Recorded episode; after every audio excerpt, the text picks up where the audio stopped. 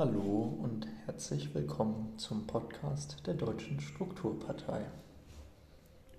Wie viele Folge? Das spielt keine Rolle.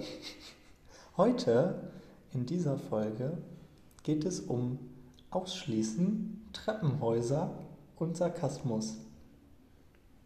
Wir haben heute eine, ein Erlebnis gehabt mit unserem Schatzmeister Anton Debo.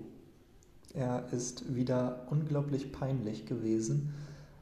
Und hat sich aus seiner eigenen Wohnung ausgeschlossen. Ja, und woran lag es?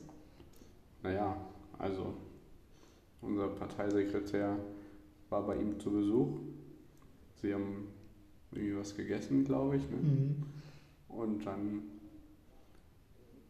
wollten sie zu einer politischen Demonstration und die äh, Machtansprüche unserer Partei Mit Gewalt durchzusetzen. mit, mit argumentativer Gewalt durchzusetzen, ja.